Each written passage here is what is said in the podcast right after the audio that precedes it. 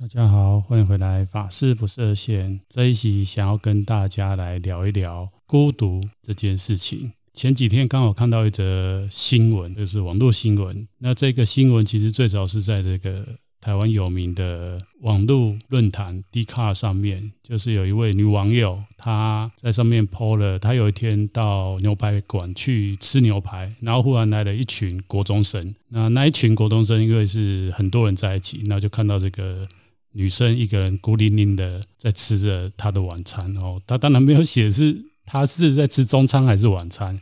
但是她就是一个人在那边吃，然后这群国中生就有一点在取笑这个女生说啊，她是不是被霸凌没有朋友，所以一个人在那边吃着她的餐点。这个女网友可能听到这个哦，心里有一点受到影响，没想到做了这群之后，她后面可能又有另外一群。应该我在想，也是同一群认识的这个学生，或者是同一个学校的哈，就也在后面跟着取笑。那其实店里面还有其他的用餐的人，就其他人就觉得这群小朋友很不懂事，所以就纷纷给予白眼。不过因为小朋友他们人还不少哈，那他们讲讲的可能就是在那边闹，所以也没有在管其他人。那这个女网友就把这件事情 PO 到了。网络上面哦，那台湾这边当然有一些媒体就有报道出来。台湾媒体这边下的标题，觉得都蛮可爱，就讲说一个人吃牛排，女生啊被讥笑说没有朋友。那网友力挺，长大以后你就会懂。那我觉得这个刚好跟今天要讲这个主题有点雷同跟关联，所以在一开始就用这个新闻来带大家。来思考几个问题哦，或者是要问大家哦，你生命到现在有没有哪个时段是真的很享受自己一个人独处的时间？又或者哦，你在即使你身旁有很多朋友，或者是说你的社交圈其实也不小，不过有的时候跟大家在一起，你内心还是会隐隐约约感觉到孤独。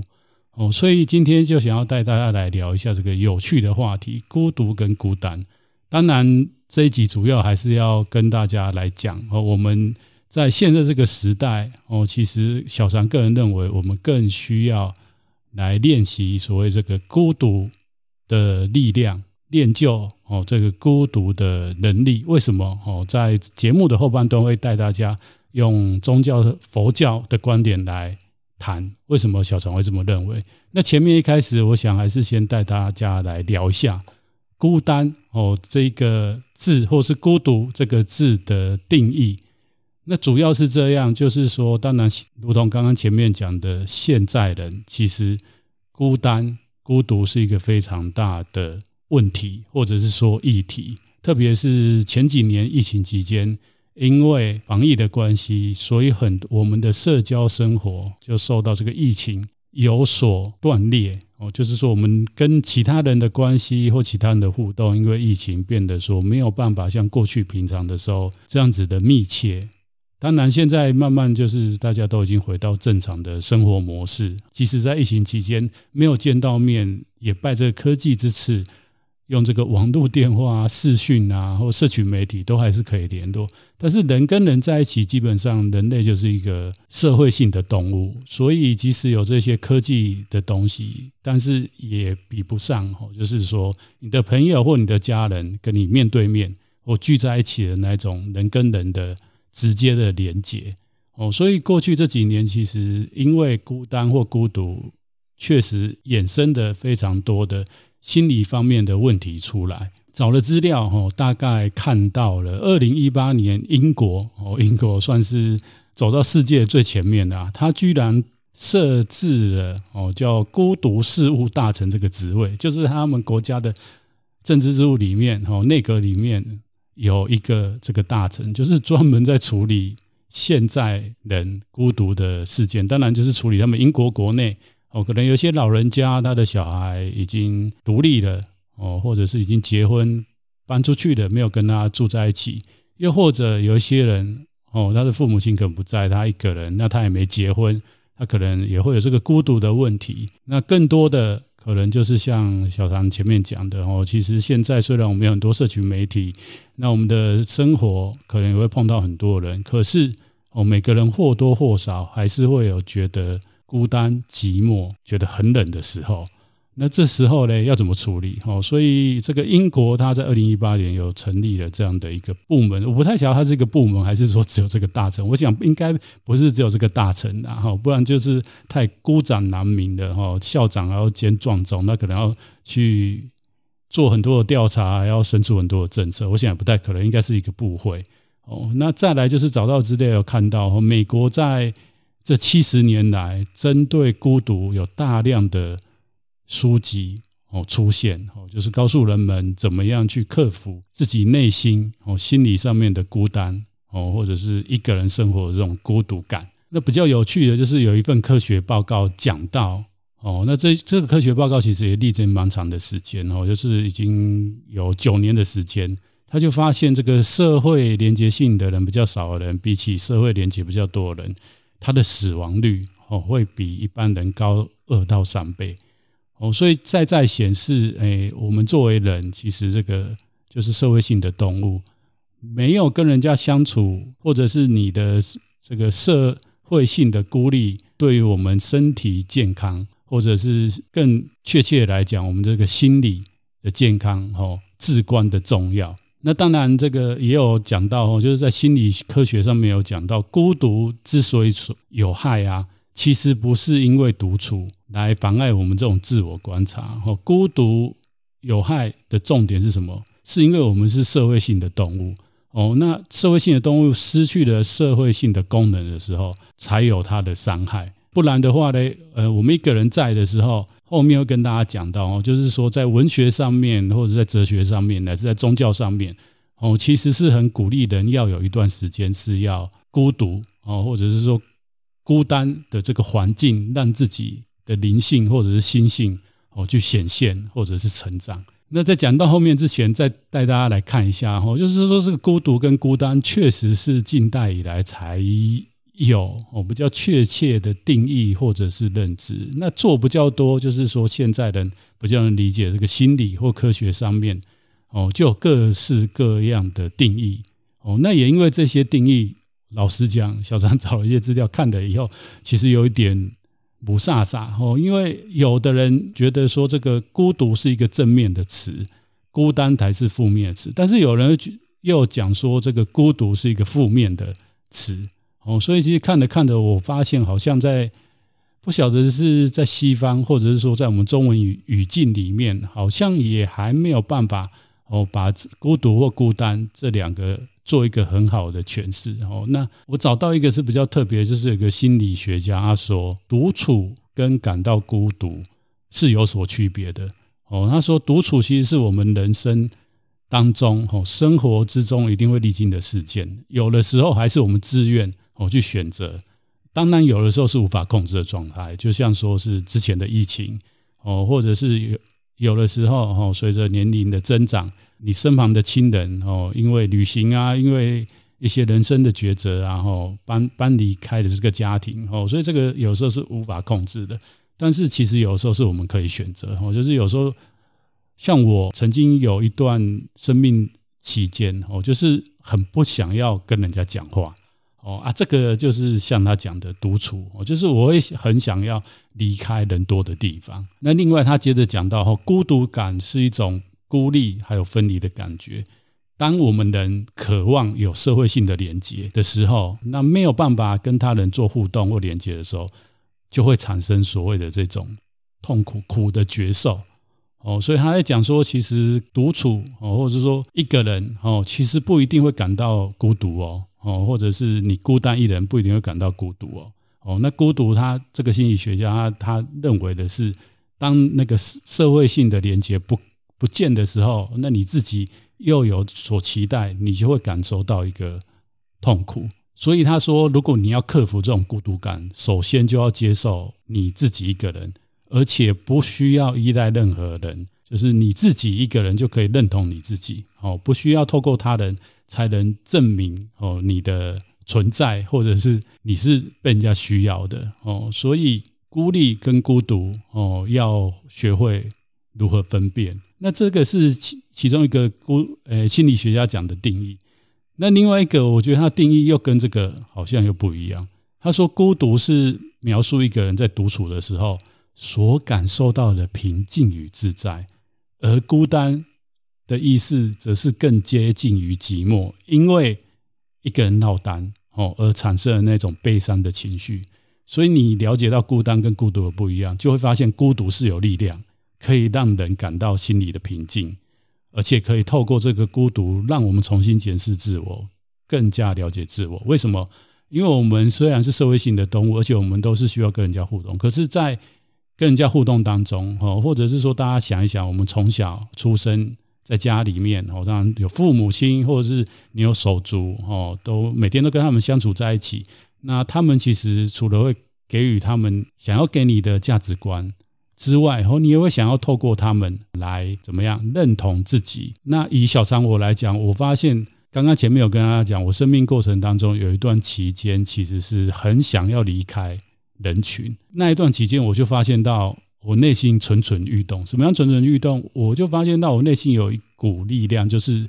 好像又很想要得到别人的关注。另外一个就是，当我哦独处一段时间以后哦，当然当那时候还在上学，那回到学校以后就会发现我很在意别人怎么看我哦。所以有的时候你一直都是在一个社会里面哦，当然不止像我讲的这个学校哦，你出了社会，在公司哦，公司的同事、公司的老板也会评价你。你到外面，你有兴趣哦，你加入一个。团体哦，或者像我们宗教哦，在一个宗教的团体里面学习，你也会哦一直在评估或评断，或者是接受别人的评估跟评断。我在这个团体里面到底哦有没有受到重视啊？哦，是不是一个重要的人啊？或者我人缘很好啊？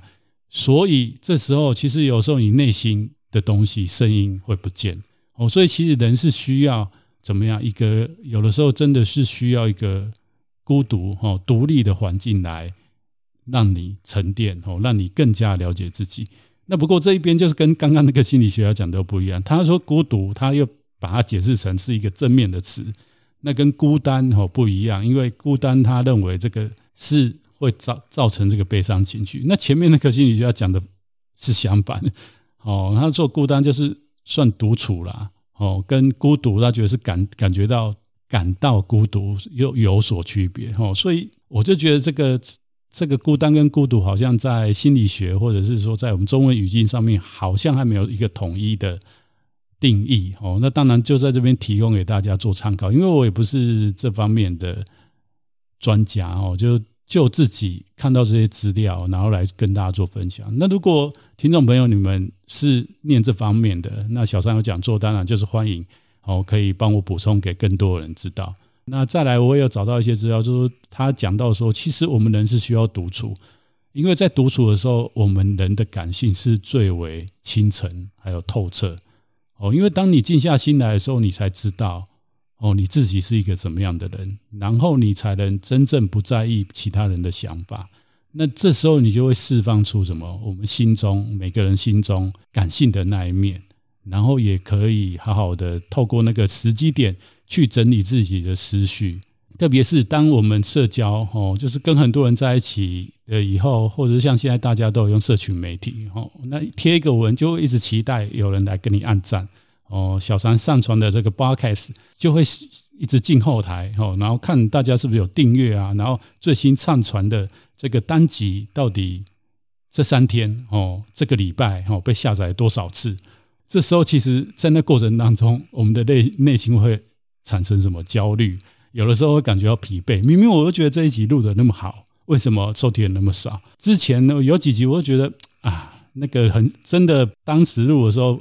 后来剪的时候，很想就是不要上传。啊，不过后来为了如果再不更新，可能我的听众都跑光，还是上传。啊，不过那那个录的不怎么好的，为什么那么多人收听？哦，所以有时候你就会在那个。跟人家互动的过程当中，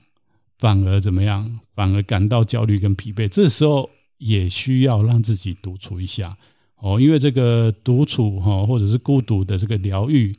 哦，它是有疗愈力的，它可以帮我们重新整理我们的情绪。再来就是这个内容，我觉得很有趣。他讲说，不想被讨厌的心情就不会过于强烈哦。当我们一个选择孤单的时候，或者是想要一个人独处的时候。其实怎么样可以减低减低别人对我们看法。哦，我想大家在生命经验当中应该都有，就是我们在生命过程当中，有的时候就会在意别人对我们的看法。那对别人对我们的看法，十个里面十个一定对我们都有不同的看法。那这些看法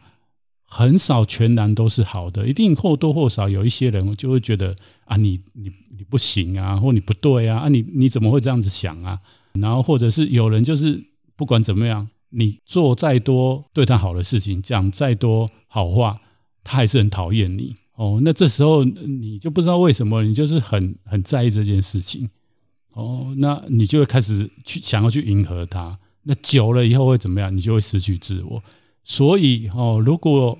你已经有这样的状况哦，其实我们是需要一段时间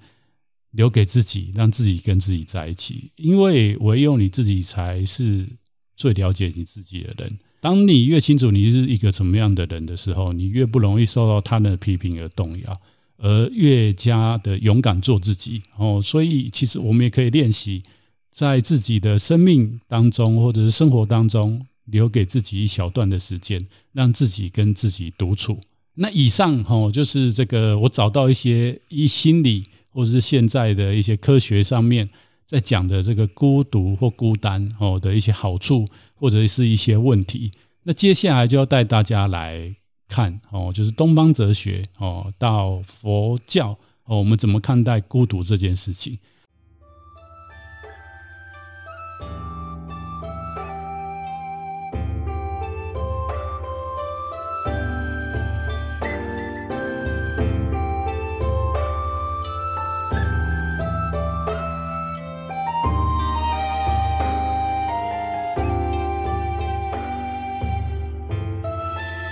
东方哲学主要我讲以儒家为主啊，那我不晓得有多少听众朋友有读这个看蒋勋的书，或是读读他的东西哦。那我在找资料的时候，我忽然发现，哎，蒋勋曾经写过这个以儒家的观点写过这个孤独六讲。那大家有兴趣可以其实可以上网去找一下。那他这个孤独六讲是他自己认知的这个儒家，我们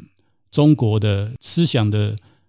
传统哦，儒学哦，去看这个孤独这件事情，那他提出了六点，那我在这边当然就不会一一的把蒋勋菩萨他讲的东西把它念出来，我只是点几个我觉得比较重要，也想要跟大家分享的内容跟大家分享。他主要讲说，诶，儒家里面他其实是不允许孤独，为什么？哦，他举六点，那其中我觉得比较蛮有趣的，他的这三点，我在这边小小跟大家分享。他讲第一个就是情欲，哦，因为儒家非常重视所谓的伦理嘛，哦，就是有所谓的六伦，天地啊、君亲啊，哦，这些关系，所以他觉得说，诶，儒家其实是一个社会性很高的这个呃哲学系统，哦，所以呃孤独依前面的哦这些心理学科学的定义来讲，孤独有时候你就是离群所居嘛，你就是会比较。怎么样做自己？哦，那这个时候你可能就会有一些特立独行、不跟大众一样的想法出现。哦，那他觉得这个是儒家之所以不允许的事情。那第二个就是生命，生命的孤独。哦，他讲到哦，因为儒家不讲死之后的事情。哦，大家应该也知道，就是曾经有孔子的弟子去问孔子，哦，就是关于死后的议题。那孔子。只跟他讲未未知生焉知死，就意思是说我们连活都没有办法活好，你不要再跟我哦去讨论死后我的世界或死后会怎么样。那其实不讨论死亡，就某种程度来讲哦，也是跟这个孤独有关系。为什么呢？因为后面会讲到，其实我们特别是宗教里面，佛家讲我们人哦出生是一个人来，死了以后是怎么样，也是一个人走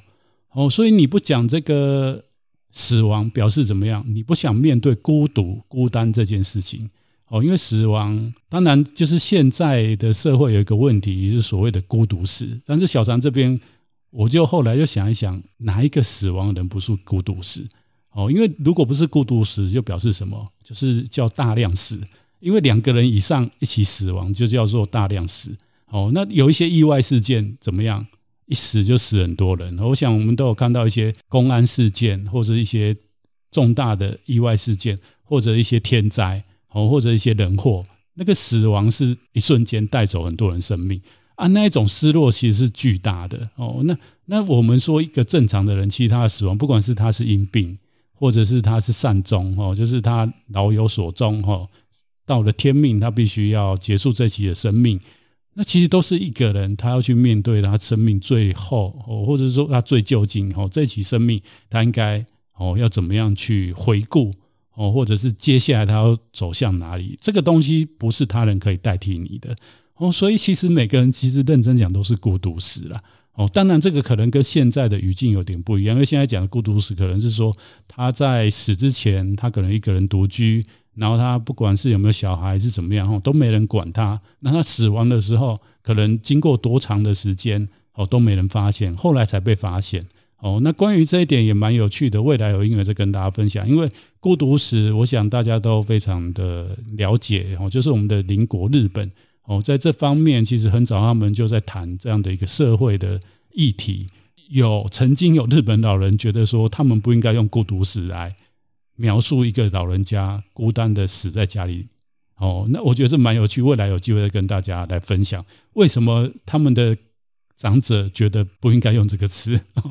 再来就回到这个儒家，他讲前面跟大家讲的情欲、生命，再来蒋勋他讲说语言，儒家也是不允许孤独的。为什么？因为前面有跟大家讲，孤独就是有时候我们想要离群索居，那你就会。更清楚你自己，那你可能讲的话哦，就不是跟大家哦，不是迎合大家，或者是在哦花花世界哦大家喜欢的这个言论的里面一起讲。所以儒家他非常注重一个人他讲话的内容，他认为人要谨言慎行。谨言慎行的另外一个层面就怎么样？其实就是不该讲的话不要讲哦，然后不呃不该想的事不要不要想。那这个东西其实哦就跟前面讲的孤独，或者是你自己哦的认知或觉受哦，是有一点背离的。那他是以上这个是大概他孤独六讲的内容。当然哈，这个文章看到后面，我发现非常有趣一点，就是我不太晓得他讲的蒋勋他讲的是说儒家他其实是不允许，还是说他是认同哦？因为他最后居然讲到说，其实儒家他告诉我们的是，我们人需要非常大的勇气。来面对这个孤独之后，我们才能走出这个孤独。那这边就讲到，其实，在儒家哦心性的修修养或功夫上面，反而是一个非常重要的事情。我这边就只举一个例子，就是离我们现在没有很远的人，在清末的时候，有一位著名的哦将军哦，那他我想他应该也是比较像是儒家的这个书生出身的哦，那就是。非常有名的曾国藩先生，那曾国藩先生曾经留下这样的一个内容哦，然后他算是他传家的金句啦，就是他传给他的小孩哦。他怎么讲？他讲说：慎独则心安，主静则身强，求人则人悦，息劳则神清。哦，那后面我不我不解释哦，大家有兴趣可以去找曾国藩，然后慎独哦，这样去找相关的资讯。他主要是讲一件事情，哦，就是说大家也知道他是著名的将军，那他一生其实做过非常多的事情，那他也带兵，哦，那同时他也是一个思想家，他也是一个文人，哦，也留下很多经典的文学的作品。不过呢，他就讲哦，随着他的仕途一帆风顺、水涨船高以后，当然他周边就有很多人会来怎么样？会来靠近他、亲近他哦，不管靠近他的人是抱着什么样的心哦，但是他就为什么他传家讲这个？他说：“你闲居独处的时候，你还是要哦去谨慎你的作为，对人无所愧疚，则心里无所挂碍。”那他这个慎独更深的含义哦，虽然那么多围绕在你你身旁，但是怎么样？你个人的内心你自己。才清楚哦。如果是因为要迎合别人，或者是别人对你有所求，那你在给予的过程当中迷失了自我，那是怎么样？那是有问题的，或者是需要需要好好的再锻炼你的心性。哦，所以这个慎独对于这些儒生来讲也是非常重要的一个心性上的修养。哦，因为保持正念或保持这个良善的良知哦，有的时候是在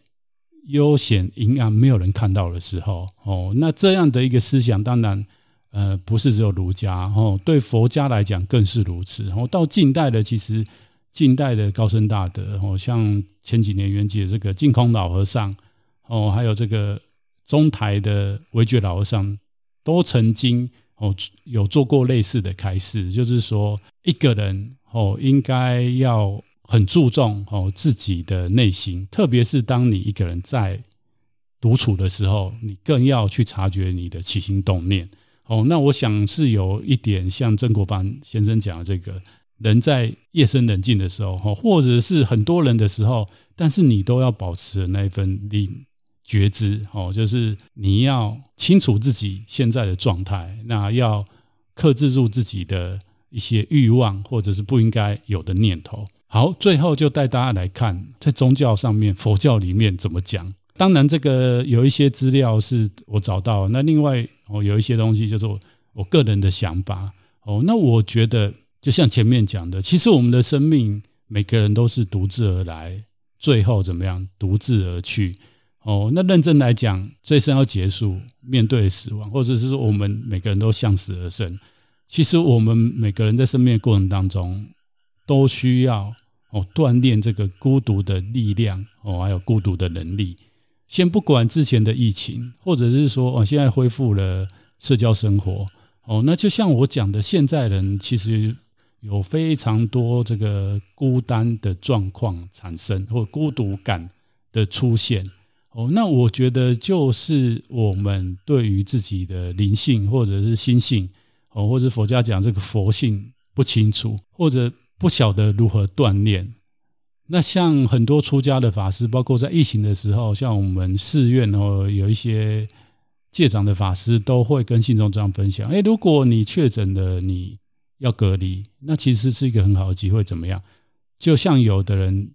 要报来我们寺院报名禅七哦，打七天的禅修。那大家知道，就是在佛教的禅修里面是不能讲话。哦，虽然人很多，但是基本上你是不跟人家讲话。哦，乃至我们都还跟大家分享，除了不跟他人讲话，你也不跟自己讲话。什么意思嘞？哦，就是我们不讲出口之外，哦，我们内心其实随时随地，大家就算在夜深人静的时候，哦，你你不不发出声音，但是你的心、你的念头还是会跑很多东西，自己会跟自我对话。那当然，在佛教修行，在禅的修行上面，然后我们。又更深的哦锻炼哦，你也不跟自己对话，是为了要让你的那个佛性展现哦。不过在那么高段之前，哦，先回到，其实现在人我们有非常多的工具跟媒体，是可以跟世界哦不同地域哦不同国家不同民族的人互动哦。那我想接下来的时代更是哦，这个所以这个 AI 哦 ChatGPT。哦，就算你只会一种语言，哦，你只会两种语言，到后来，我想，哦，这个 AI 很厉害，哦，你可能以后就不像哦我这样子，像我对于语言是有兴趣啊，所以学习还没痛苦。但是我知道有一些人就是没有什么天分，学的也很辛苦，哦，但是他又想要出去玩，玩有时候就会很辛苦，卡到你不你不懂人家语言，有的时候你去那边会很麻烦。哦，那未来大概不会有这个问题，而且你可以跟不同民族的人做朋友，哦，可以聊到很深的事情，因为你讲国语，他可以把你翻成台语，哦，可以翻翻翻成广东话，他可以帮帮你翻成日文，哦，或翻成一些中南美洲的语言，乃至一些原住民语言都可以翻的时候，我想，哦，我们更容易跟世界上的任何角落的人做朋友。不过这时候有办法解决我们内心的那种孤独吗？那如果有的话，就不会像现在社会其实连接性那么高，而且我们社会那么复杂，那么多人还感觉到孤独感。其实我要告诉大家，哦，大家不要怕这孤独感，而且这个反而是一个很好的机会，可以让我们更认识自己。为什么？这边分享几个故事给大家，哦，都是佛教修行人讲他在独处的时候，他觉得内心的那种感动跟满满的。哦，满满的幸福的感觉哦，那他们是怎么做到的？我想说，透过故事，可能大家会比较了解。那第一个我想要举的哦，就是法鼓山的圣严法师。哦，那圣严法师曾经在青年的时候，他有一段时间是在高雄的美浓闭关。那闭关就是他自己一个人住在一个小木屋里面，那每天就是跟这个菩萨、佛菩萨的像，还有佛教经典在一起。哦，那当然他自己又做了很多的修行的工作。哦，那他后来的传记里面有留到他当时在关房里面的一个心境，他有讲到，如果那些把自己孤立起来而无法与外在世界建立关系的人会感觉到孤独，如果自你自己封闭起来，即使你与数千人同住，你还是会感到孤独。哦，这边他一开始有讲到，你自己把你自己孤独孤立起来的时候，你就没有办法跟外在人建建立关系了。这时候你就会产产生的感觉到孤独感。哦，那特别是你，即使你跟很多人在一起，但是你自己不想跟人家互动，封闭起来，你就会感觉到感觉到那种孤单的感觉。可是，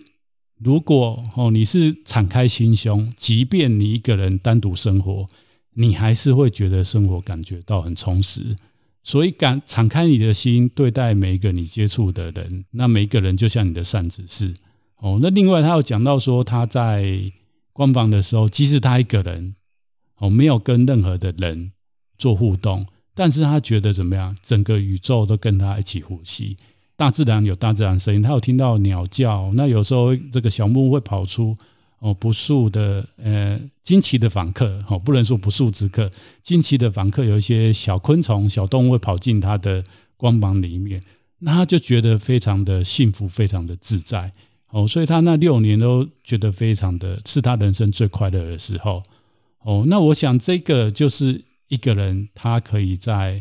独处的时候。去把他心胸放大，这个放大不是需要哦，就是说练就功夫，不需不是需要外境哦，或者是说像前面讲的，我们人是社会性的动物，那社会性的动物主要还是当然是跟我们人类在一起哦。这个透过修行或独处的时候，其实你可以知道我们的感性感感知能力它是可以扩大，我们是跟。所有的众生在一起，那这个众生不是只有人道众生。那再来就是宗萨钦哲仁波切，他也曾经讲过这样的话，说如果你是佛教徒，孤独是智慧的曙光，因为我们人常常把孤独当作敌人来看待啦。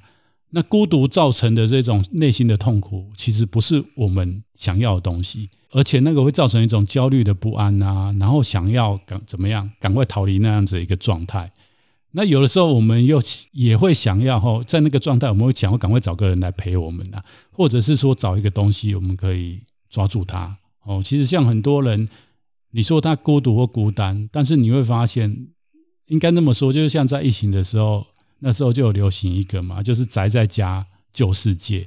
哦，那我也曾经跟大家分享过，我是一个宅男，特别是我来出家以后，我才发现，哎，我内心还是我生命深处好像。确实是一个这样的状态，就是我可以一个人在一个地方，吼，很开心的做自己的事情，不想要跟其他人互动。像我这个节目，呃，这一集节目最前面讲的就是有一个女生她去吃吃饭的时候被人家取笑，哦，当然网网网络上很多人就是替她站家，然 后就是帮她打抱不平，那就讲说，哎，一个人又怎样？我我一个人，我我也喜欢一个人去看电影，喜欢一个人去旅游。那我有我我我就没有朋友嘛？我就我就被人家霸凌了？没有啊，而是我选择这样。哦，那不瞒大家讲，小三也是这样的哦。就是说我曾经也曾经一个人自己去电影院看过电影，然后吃东西、旅行，我都曾经一个人做。哦，那我在那个过程当中其实还蛮享受。那我也发现很多来出家的人，其实他们。都是有这样子特性的人，就是我们都还蛮习惯独处的哦。但是讲老实的，我我们也不是社交恐惧，或者是没有办法跟人家互动。我想一直听我节目的听众朋友都知道哦，其实我是一个很擅长跟人家互动，或者是很乐于跟人家分享的人。所以我觉得我的社交能力应该没有那么大的问题，然后请大家不用替我担心。哦，但是真的，我们就是很享受，或者是有那样的情境的时候，我们甚至都还会想要选择有那样的时间去让自己安静下来。哦，那这个宗萨钦哲仁波切接着就讲说，如果哦我们能安住于中道，哦这边他就用了一个佛教名词哦中道，没关系，大家听过就好，因为这个解释可能可以再另外开一集。那我们就可以跟孤独建立一个友好的关系，那我们就可以感受到孤独其实是一种清凉的感觉，然后他会彻底的翻转哦，就是一般人认为的一个人在一起的时候，其实是一个很恐怖的事情。所以他也提到了哈，这个瑜伽士，其实在印度他叫瑜伽士啊，到我们我们的汉传佛教就是讲这个修禅的人，他其实最擅长的，他就是独处、孤独的一个人修行。那他在修行的过程当中，其实他就可以抛下很多的烦恼哦，那从这个烦恼城当中解脱来，最终找到那个佛性哦。所以孤独嘞，这个宗萨钦哲仁波切他认为，它是一种哲学的问题。根据佛教，孤独其实根源是我本我，就是那个自我中心的最深刻的那种不安全感。每个人，我想我们生命过程当中都有会历经低潮或是难过的时候，那个时候其实最需要什么？亲人的抚慰或朋友的跟你在一起的那个时候。可是，哦，当你内心透过佛教的修行或者一些知见的熏习，你慢慢会知道。其实我们每个人都有那个能力，怎么样去解决生命的困顿？特别特别特别好重要，讲三次，在生重病或者是要临终之人，你身旁的亲朋好友或者是很至亲的人，你的同修伴侣，其实在你身旁，但是他还是没有办法解决你什么生命最究竟的那个要面对要离开这个世界那种断裂的苦痛或者是不舍。哦，那如果你在健康的时候，你就可以锻炼你的心性，然后在那一种状态之下，其实讲实在是一个很好体验无常的机会，哦，或者是认清你现在的功课做到哪里，哦，讲讲明白就是这样，哦，那你就会知道你还有多少的能力或多少进步是需要去努力的。所以以我自己的经验，就是我曾经也是有关怀过一些临终的病人，哦，就是。你就会看到有一些人，他在生命的末期，其实他生重病，但是他的脸永远保持着微笑。那对于一些身旁的人，感觉都比他还难过，但是他居然可以吼非常的坦然面对他生命最后的吼。我就在想说，他在生命过程当中，或者是说哦，就是像佛法讲的，他他累劫哦，术士都有熏习过正法，所以他可以知道这个是一个自然的生命现象。那另外一个是怎么样？哦，他也准备好自己即将前往另外一段的旅程，所以他可以很泰然的哦去看待这个生命的历程。以上是这一集跟大家分享哦，其实我特别觉得接下来时代我们更要练就这个孤单跟孤独的能力哦，那并且强化这样子内心哦能让自己跟自己在一起的力量。孤单跟孤独的议题，我想会随着。哦，接下来的不管是科技的发展、社会的变迁，而更加的严重。哦，那前面有讲的，哦，其实它是一个，它可它是一个状态。哦，但是佛教讲的这个状态，哦，就像我们的根跟尘碰在一起，我们眼耳鼻舌身意跟色身香味触法碰在一起的时候，其实你会发现，哦，你内心有力量的人碰到一些逆境，他反而变成养分，或是很正面看待。但是有的人。为什么碰到那个境界就会整个就掉下去哦，就没有力量哦，乃至死亡？就像前面做那个科学的报告哦，就是死亡率会增到二到三倍。但是讲实在的，古代的高僧大德很多都是哦，包括这个南传的修行者哦，他们要过阿兰若处哦，就是在僻静处自己修行，很多人都很长寿啊。那他们的社交也没有像现在的那么复杂，